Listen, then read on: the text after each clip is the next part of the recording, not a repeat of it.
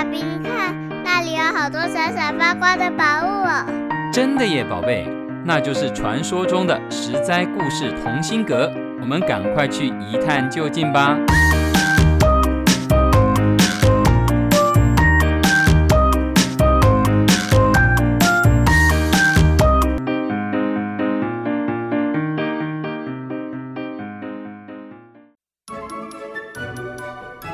亲爱的大朋友、小朋友们，在这个假假真真、真真假假的世界，到底是看清楚真相比较好，还是闭上眼睛被假象欺骗比较好呢？欢迎收听《真的假的》系列，我是帮故事加点风味，不会太甜，也不会太淡的微糖姐姐。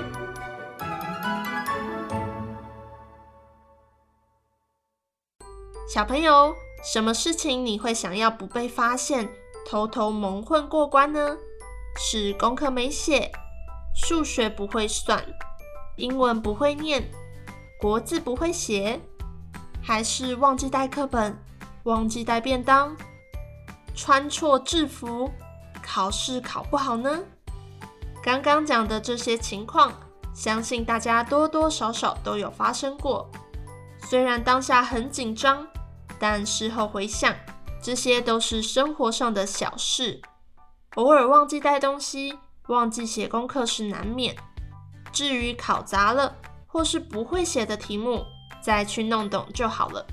以上属于就算没有蒙混过关，也不至于太惨的小事。长大回想，也许还觉得好笑呢。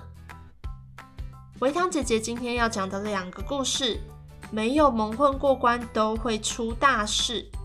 一起来听听故事中的主角有没有惊险的逃过一劫呢？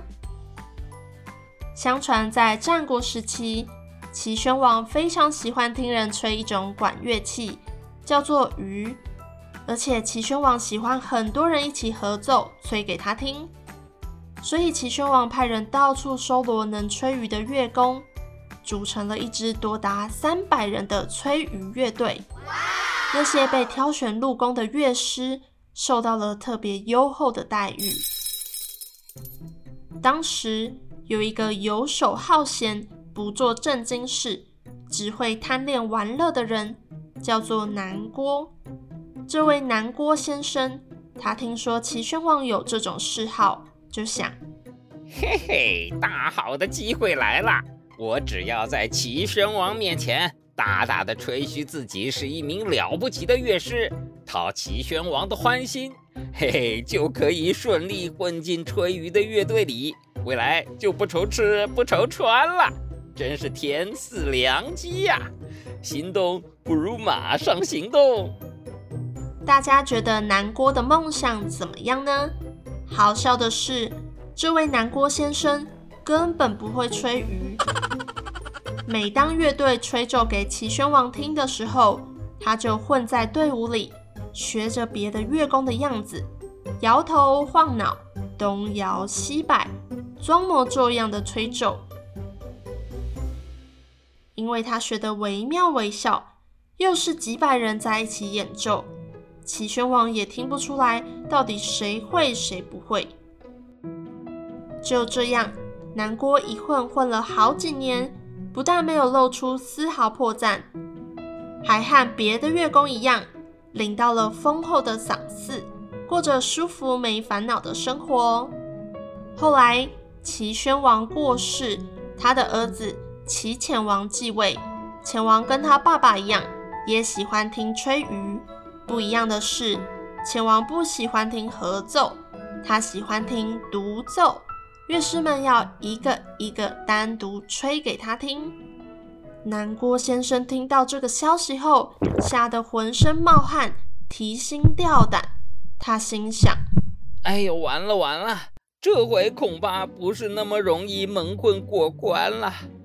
万一不小心露出马脚，丢掉工作还是小事啊，怕的是……”欺骗君主、欺君犯上，这么大的罪名可承担不起呀！搞不好连脑袋都保不住喽。想到这里，南郭先生打了一个冷战，还等什么呀？三十六计，走为上策。趁着浅王还没有叫他演奏，赶紧溜得越远越好喽。这个故事是一个成语哦，叫做“滥竽充数”，指没有真才实学的人混在行家里面凑数。算南郭先生好运，混了几年，赶在露出尾巴之前逃之夭夭。另一个就没有南郭先生这么幸运了。很久很久以前，楚国有一个人叫做陈少。有一天，他从市集里买来一颗晶莹剔透的珍珠，这颗珍珠又圆又大，光彩夺目，人人看了都眼睛为之一亮，惊叹羡慕，掩藏不住。陈少有一个邻居叫做林茂。某一天，林茂在市场上捡到了一颗鱼眼珠，他自以为是一颗珍珠，便小心翼翼地收藏起来。一年后，村里有一位富翁生了重病，医生开了药方，需要珍珠作为药引子，好发挥药剂的效力。于是富翁家便开出高价，到处收购珍珠。珍珠越大颗，价钱就越高。陈少知道后，把自己收藏的珍珠拿了出来。他听说林茂家也有一颗。便与林茂结伴同行，一起到富翁家卖。到了富翁家，两颗珍珠一拿出来，陈少的珍珠柔柔亮亮，闪闪动人，而林茂的鱼眼珠，嗯，虽然也是又大又圆，却是一点光彩也没有。想当然的，陈少的珍珠卖了个好价钱，欢天喜地的回家去了，而林茂。则因为意图以鱼的眼睛混充珍珠，被富翁的管家抓了起来，送到衙门吃上官司了。以上就是两个成语故事：滥竽充数跟鱼目混珠，讲的是那些弄虚作假、没有真才实学却想要充当内行的人。他们虽然能够蒙混一时，但是无法蒙混一世。他们经不住时间的考验，终究会露出马脚的。只有练就一身真本领，才能经得住考验，也才能够安心的得到该有的回报哦。我是维康姐姐，真的假的故事系列，我们下次见。以上由实在实在网络教育学院制作播出。Thank you.